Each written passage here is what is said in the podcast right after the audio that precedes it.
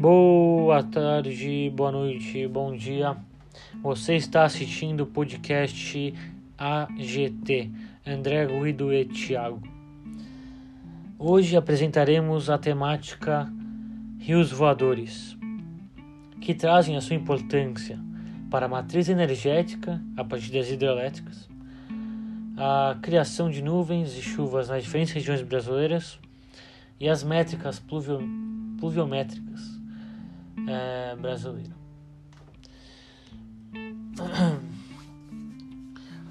Falando então do ciclo da água, é, de onde esteja, mar, rios ou bacias, a água sofre a partir da radiação solar uh, o efeito de evaporar.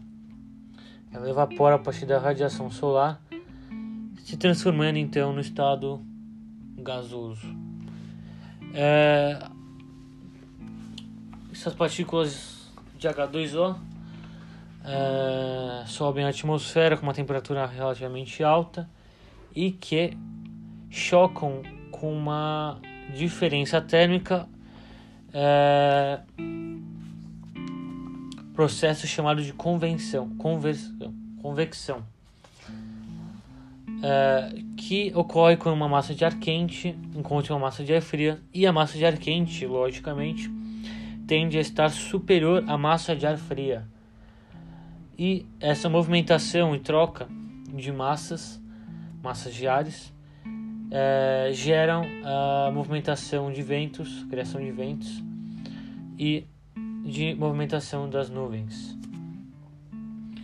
Assim, é, a, é, a precipitação das nuvens ela pode acontecer, ocorrer tanto no mar quanto na terra, né? E que acaba por suas vezes sempre tendo fim no mar.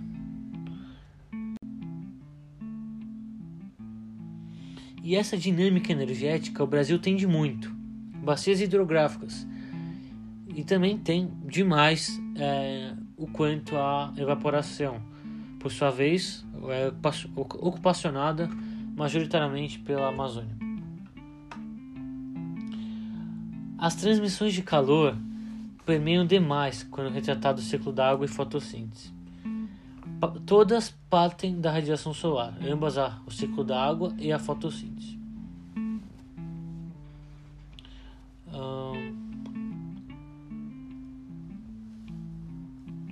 Partindo da radiação solar, ambas nas atividades física e biológica resultam de alguma forma na liberação de vapor d'água.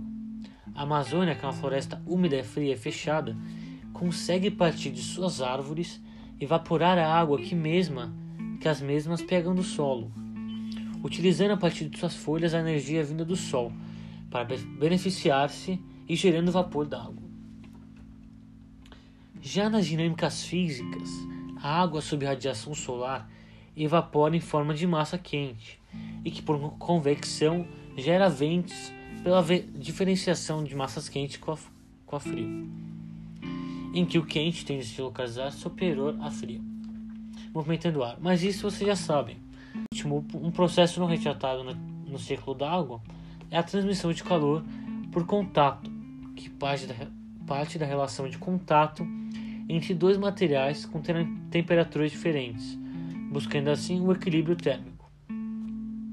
Por fim, a, ao ver, a Amazônia traz sim sua importância em diversos aspectos, tanto abranger a sua própria fauna e flora, mas que também a vegetação ela uma importância nos processos de chuvas, tanto é, na região sudeste, sul, mas também é, traz ao, ao ecossistema é, regional englobado ao Brasil, a, aos países fronteiriços, o, a pluviometricidade é, e os níveis de chuvas.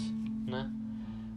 Em dados, é uma, é uma grandeza espetacular aos seus voadores.